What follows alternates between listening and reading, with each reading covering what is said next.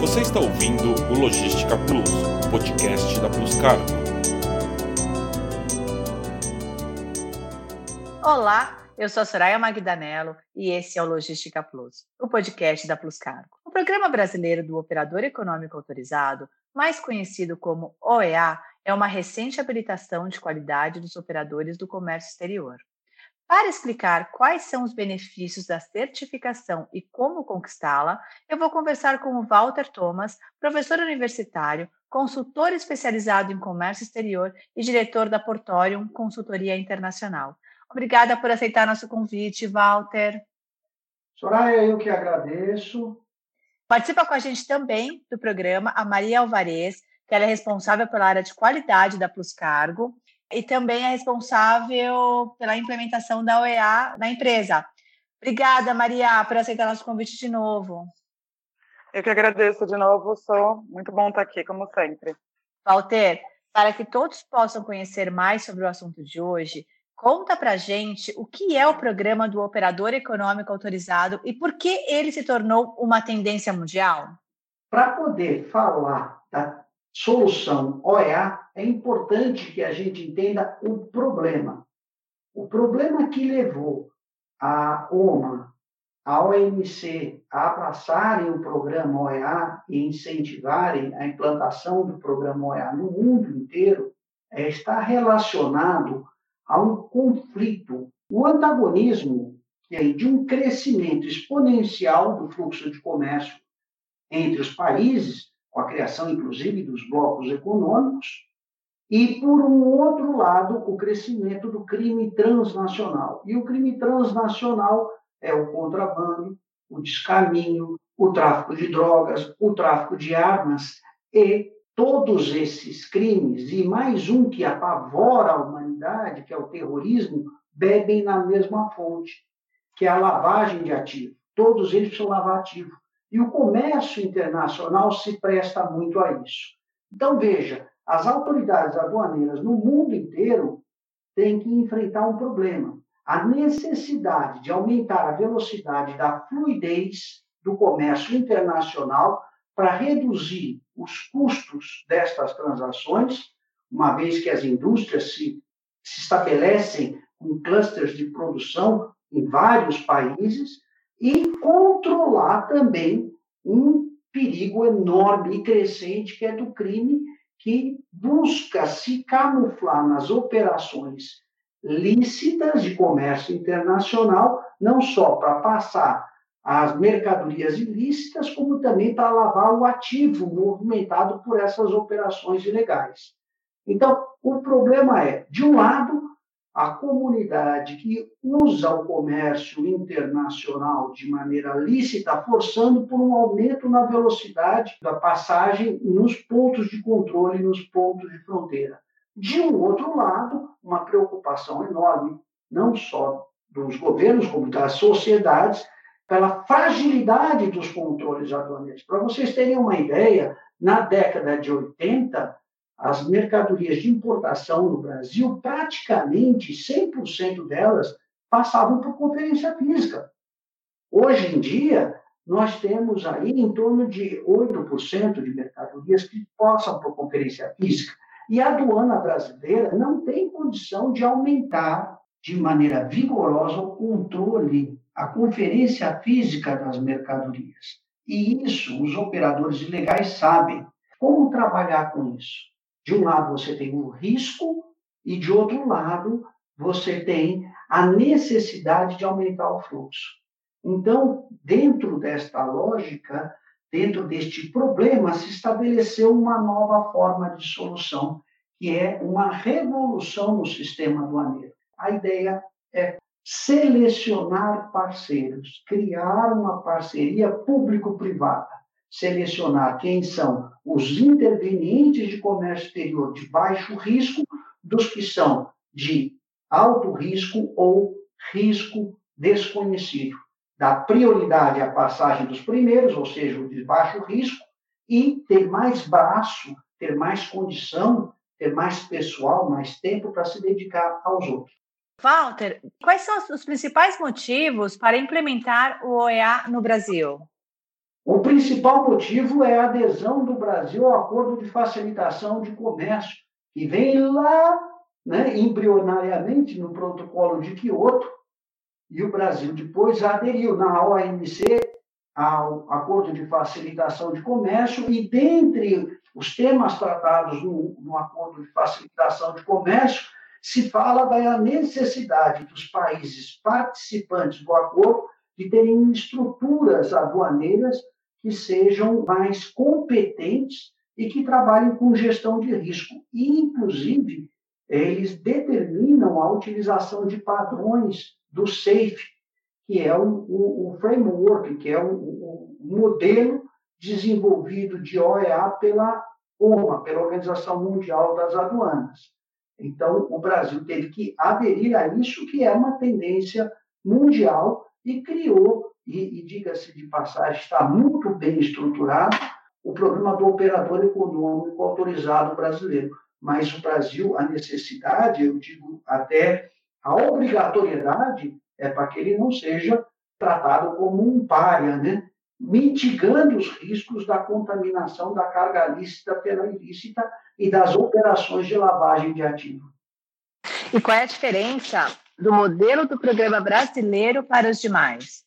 Veja, o modelo brasileiro tem algumas peculiaridades, porque a importação no Brasil ela é bastante difícil. Nós que militamos na área, vocês principalmente ali na linha de frente, sabem bem disso, como é um sistema burocratizado, pesado, dispendioso. Então, o programa OEA, quando traz benefícios para o importador que adere aos compromissos de compliance do programa e as regras de gestão de risco que o programa determina, a gama de benefícios dele é enorme. Dentro do que ele falou, os benefícios que a gente enxerga hoje para a gente de carga, além de se assegurar, ter toda a confiabilidade, a conformidade dos procedimentos, pelo agente de carga ele fazer parte do processo da cadeia logística, quando você usa o filtro de trabalhar com pessoas certificadas, você está assegurando toda a informação, toda a parte de riscos financeiros, de com quem a gente contrata, como também que a gente vai entregar para os clientes. Porque a OEA ela vai desde de um importador, exportador, para todos os fornecedores dessa cadeia logística, como um armador, uma companhia aérea, um terminal. Então, essa troca de bastão, ela também é feita com uma maior segurança para todos envolvidos nesse processo. Walter, na prática, como funcionam esses benefícios da certificação? Por exemplo, as medidas emergenciais para o comércio exterior durante a pandemia de Covid-19 beneficiaram as empresas detentoras da certificação OEA de alguma maneira?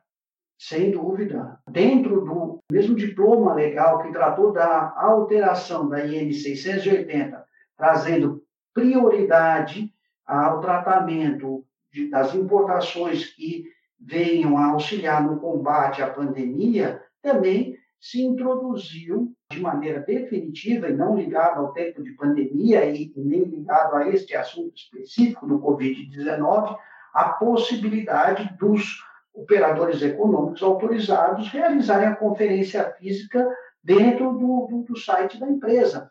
Algo que é é, vamos dizer, relativamente comum essa possibilidade em alguns países europeus, finalmente foi incorporada no Brasil. As vantagens são absurdas, são é, comparativamente a um operador não OEA, eu diria até que chega a preocupar quem não está buscando a certificação ou deveria, como ele vai manter o nível da concorrência com os seus congêneres que já estão tendo a certificação. Porque no que ele tiver de custos agregados à importação, dificilmente ele vai conseguir se tornar competitivo com o operador OEA. E quais são os principais requisitos para se tornar um OEA certificado? E quais são as principais dificuldades para reunir todos esses requisitos? O OEA é, antes de mais nada, um processo educacional é uma mudança de mindset. É sair de um mindset fixo para um mindset de crescimento. A gente brinca, né, e a fiscalização brinca com isso também, que existem dois tipos de, de, de empresas. Aquelas empresas que estão buscando pela renovação, pela inovação, pelo crescimento, pela diversificação, tem a síndrome de Gabriela. É, e aí a síndrome de Gabriela, é, não desfazendo do personagem de Jorge Armado, mas é, é a música né? que, que, eles citam. É, eu nasci assim, eu vivi assim, eu cresci assim, eu vou morrer assim. Quer dizer, essas empresas realmente enfrentam dificuldades maiores na implementação do programa OEA, além de dificuldades que elas têm na própria administração, na gestão delas. Mas eu diria que os principais requisitos dentro deste processo educacional, ou os três pilares da implantação do programa OEA passam por qualificação, qualificação inclui treinamento e retreinamento do pessoal, passam pela procedimentalização, ou seja, estabelecer procedimentos formais escritos de aplicação obrigatória para as tarefas relacionadas com o comércio exterior e a administração desses procedimentos, incluindo os controles de auditoria desses procedimentos, e pela gestão de risco, que é uma ferramenta apaixonante e que cada vez mais está sendo introduzida na administração das empresas, que é você trabalhar com cenários de risco e estabelecer estratégias mitigatórias antes que elas aconteçam.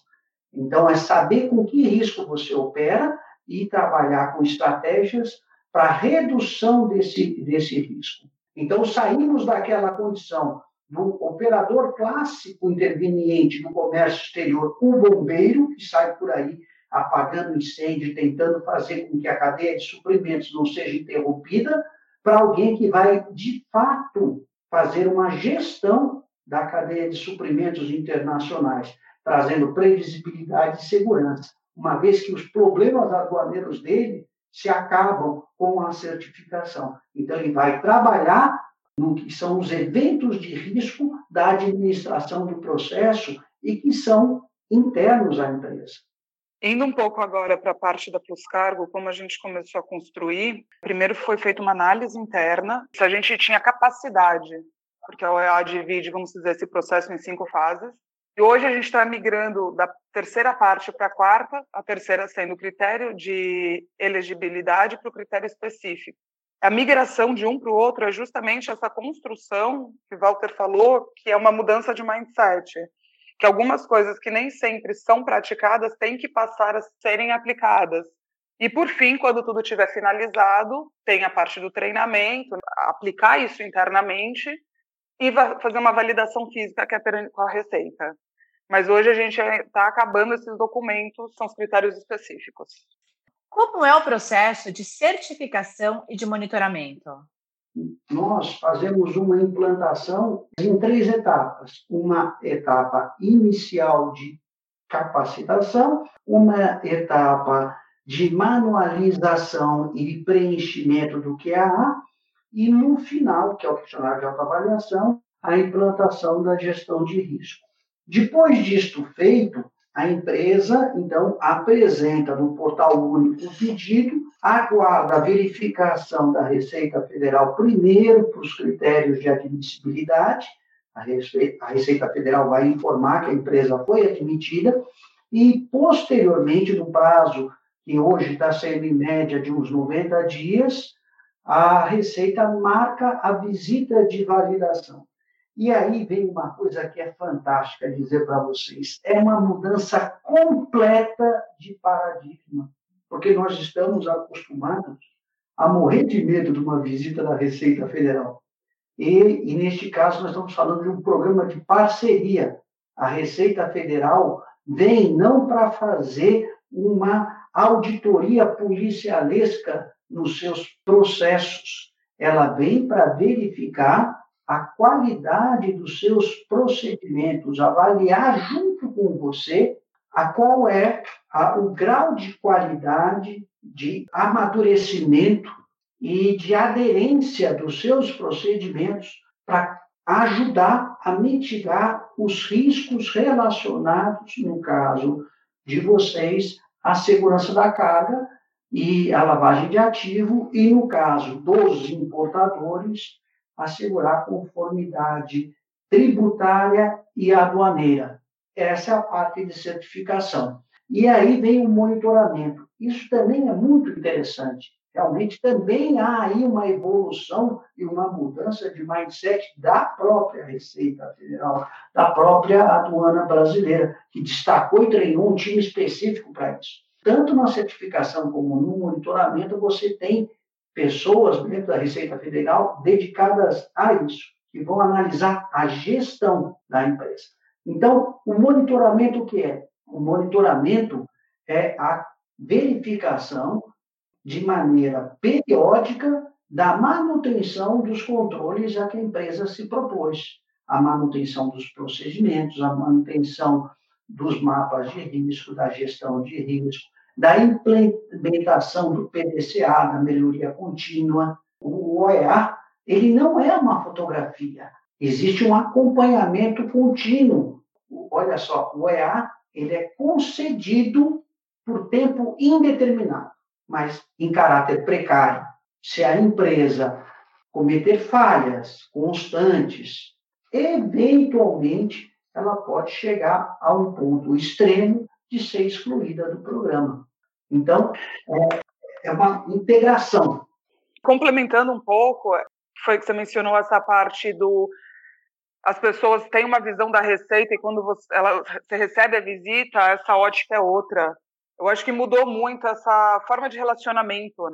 Vamos dizer que antes você tinha um medo da receita, hoje você mudou essa posição para um parceiro justamente pelo que você mencionou no começo da conversa, que hoje a velocidade do comércio internacional é tão grande que a receita não dá conta de atuar e cuidar de todo mundo que faz parte desse processo dessa cadeia logística.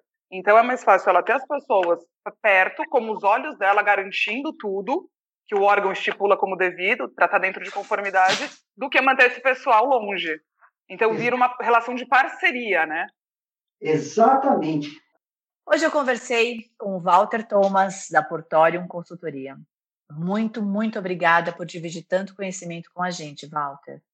Bom, eu reitero minha, meu agradecimento a todos aí. Muito obrigada. E conversei Obrigado. também com a Maria Alvarez, da Plus Cargo. Muito obrigada, Maria. Eu que agradeço, sou muito bom sempre. A Plus Cargo está no LinkedIn, YouTube, Spotify, Instagram e Facebook, com um conteúdo exclusivo para quem quer entender mais sobre como fazer bons negócios em comércio exterior. Acompanhe nossos canais. Muito obrigada a todos pela audiência e até a próxima. Você ouviu o Logística Plus, podcast da Plus Cargo.